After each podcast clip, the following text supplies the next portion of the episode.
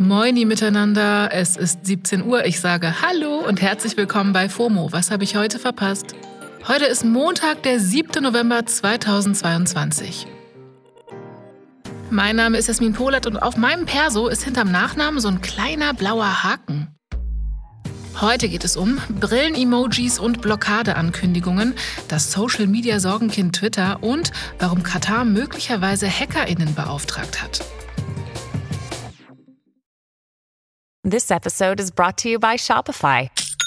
Forget the frustration of picking commerce platforms when you switch your business to Shopify, the global commerce platform that supercharges your selling wherever you sell. With Shopify, you'll harness the same intuitive features, trusted apps, and powerful analytics used by the world's leading brands. Sign up today for your $1 per month trial period at shopify.com slash tech, all lowercase. That's shopify.com slash tech. Nicht lang schnacken, News in Nacken. Hier kommt der ultimativ schnelle Timeline Recap vom Wochenende. Erstens, sehr traurige News. Aaron Carter, der kleine Bruder von Backstreet Boys Sänger Nick Carter, ist mit 34 Jahren verstorben. Aaron Carter war selbst Kinderstar, hatte einige Hits und immer wieder mit psychischen Problemen und Drogensucht zu kämpfen. Die genaue Todesursache wird derzeit noch untersucht. Sein großer Bruder Nick hat jetzt auf Social Media Kinderfotos von den beiden gepostet und geschrieben, dass er Aaron immer geliebt hat, auch wenn die beiden zuletzt eine schwierige Beziehung zueinander hatten. Aaron Carter hinterlässt einen kleinen Sohn namens Prince. Zweitens, die Aktivistinnengruppe Letzte Generation hat angekündigt, ihre radikalen Proteste in Deutschland auszuweiten. Die Aktivistin Carla Rochel redet zum Beispiel von Blockadeaktionen an Flughäfen. Das Timing ist interessant. Aktuell stehen die AktivistInnen ja stark in der Kritik wegen einem Unfall in Berlin, bei dem eine Radfahrerin gestorben ist. Mittlerweile ist recht deutlich geworden, dass die Proteste nicht zum Tod der Radfahrerin geführt haben. Rochel sagt jetzt auf jeden Fall, es gehe den AktivistInnen nicht darum, gemocht zu werden, sondern darum, dass der Gesellschaft bewusst wird, dass wir in eine Klimakatastrophe rasen.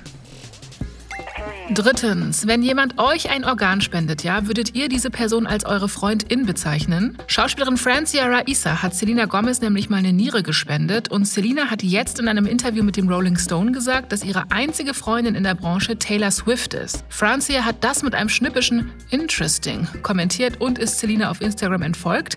Den Kommi hat sie inzwischen wieder gelöscht, aber Selena hat drunter kommentiert, ja, sorry, dass ich nicht jede Person genannt habe, die ich kenne. Autsch. Viertens. Auf Twitter wird gerade viel unter dem Hashtag Pflichtjahr diskutiert. Das soziale Pflichtjahr ist eine Idee von Bundespräsident Frank-Walter Steinmeier und die hat schon im Sommer eine Debatte angestoßen und viel Kritik bekommen. Steinmeier hat das Konzept jetzt im ARD-Interview nochmal verteidigt. Er sagt, dass es einfach neue Modelle braucht, in denen Jung und Alt miteinander ins Gespräch kommen. Und wenn jemand eine bessere Idee hat, sei er gern bereit zu diskutieren. Und fünftens, mehr Emojis mit Brillen. Das fordert die 13-jährige Laurie Moore aus UK. Momentan gibt es ja nur einen Nerd-Emoji und eine Großmutter zur Auswahl.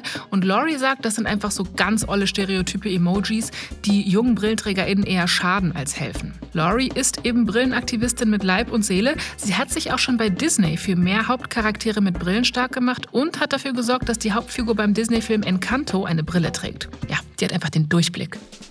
Das war der ultimativ schnelle Timeline Recap vom Wochenende. Kommen wir zum nächsten Thema, zu dem Sorgenkind von Social Media, twitter.com. Mann, Mann, Mann, Mann, da ist aktuell so viel los, ne? Seit Elon Musk den Laden gekauft hat, überschlagen sich die Ereignisse.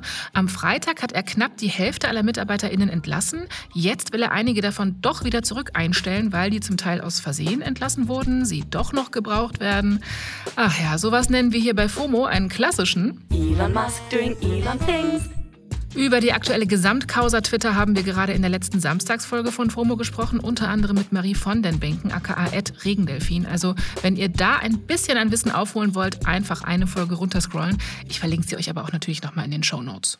Aber das war es natürlich noch lange nicht an Chaos. Nee, Musk hat schon in einigen Ländern, wie angekündigt, das 8-Dollar-Bezahlabo für Twitter eingeführt. Mit diesen 8 Dollar kauft man sich den blauen Verifizierungshaken gleich mit dazu.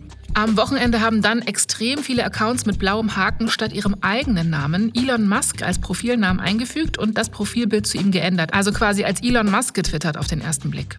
Ja, und der findet das gar nicht lustig. Nee, er will jetzt rigoros dagegen vorgehen und alle permanent sperren, die sowas machen, ohne dass das irgendwo als Parodie gekennzeichnet ist, hat er getwittert. Du, da bleibt einem das Lachen im Händel stecken, ne? Einer der Fake Elon Musk Accounts war der von Comedian und Schauspielerin Kathy Griffin. Die ist bekannt für ihren, ja, manchmal Grenzen austestenden Humor und ihr Name ist gerade auch ganz oben in den weltweiten Twitter-Trends. Weil sie hat als Fake Elon Musk auf Twitter dazu aufgerufen, bei den Midterm-Wahlen die DemokratInnen zu wählen. Ne, nicht mit Elon. Der hat Griffin daraufhin sofort von Twitter gebannt. Sie hat sich aber wieder reingesneakt und zwar über den Account ihrer verstorbenen Mutter Maggie. Mit dem Account hat sie unter anderem das hier geschrieben. Look, please do a better job running this company. It used to mean something. This is KG, by the way. Ja, KG steht für Kathy Griffin, ne? oder wie ich sie nenne, krass geile. Kommen wir zum letzten Thema. Die WM ist ja nicht mehr lang hin. Am 20. November geht schon los in Katar. Dabei steht das gesamte Event schon seit Monaten immer wieder in der Kritik, unter anderem wegen Menschenrechtsverletzungen im Gastgeberland. Jetzt ist noch ein neuer Skandal hinzugekommen. Katar soll nämlich HackerInnen beauftragt haben, KritikerInnen und UnterstützerInnen der WM auszuspionieren. Unter den Betroffenen soll auch ein richtig hohes Tier gewesen sein, aber ich erzähle euch erstmal alles der Reihe nach. Also, die Sunday Times hat zusammen mit dem Journalismusverein Bureau of Investigative Journalism dazu recherchiert. Demnach hätten die HackerInnen aus Indien schon 2019 im Auftrag eines Kunden, wie sie sagen, E-Mail-Postfächer, Mikrofone und Kameras der Betroffenen überwacht. Und dieser Bericht deutet klar darauf hin, dass dieser besagte Kunde Katar sei. Von den Hacks betroffen sind zum Beispiel angeblich Jonathan Calvert, der ist Journalist bei der Sunday Times und hatte zu Korruptionsfällen recherchiert, die 2010 dann offenbar schlussendlich dazu geführt haben, dass die WM an Katar geht. Oder, und jetzt kommt das hohe Tier, der ehemalige UEFA-Chef Michel Platini. Das kommt besonders überraschend für viele, weil Platini ist eigentlich großer Unterstützer der WM in Katar. 2019 war er sogar kurzzeitig in Untersuchungshaft, weil es eben diese Vorwürfe von Korruption bei der WM-Vergabe gegeben hat. Platini soll aber trotzdem von Katar ausspioniert worden sein, und zwar kurz vor seiner Vernehmung vor der französischen Justiz. Da dachte sich Katar vielleicht so, ah, lieber mal abchecken, ne, ob der Herr Platini uns nicht in den Rücken fällt. So ungefähr stelle ich mir das jetzt vor.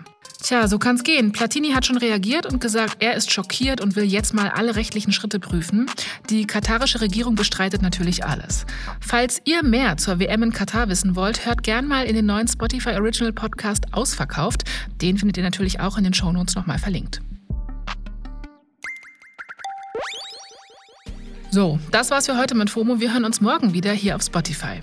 Ihr erreicht uns wie immer hackerinnenfrei unter fomo@spotify.com. Also wenn ihr uns irgendwas sagen möchtet, wir freuen uns. Oder ihr hinterlasst uns eine Bewertung auf Spotify. Geht auch.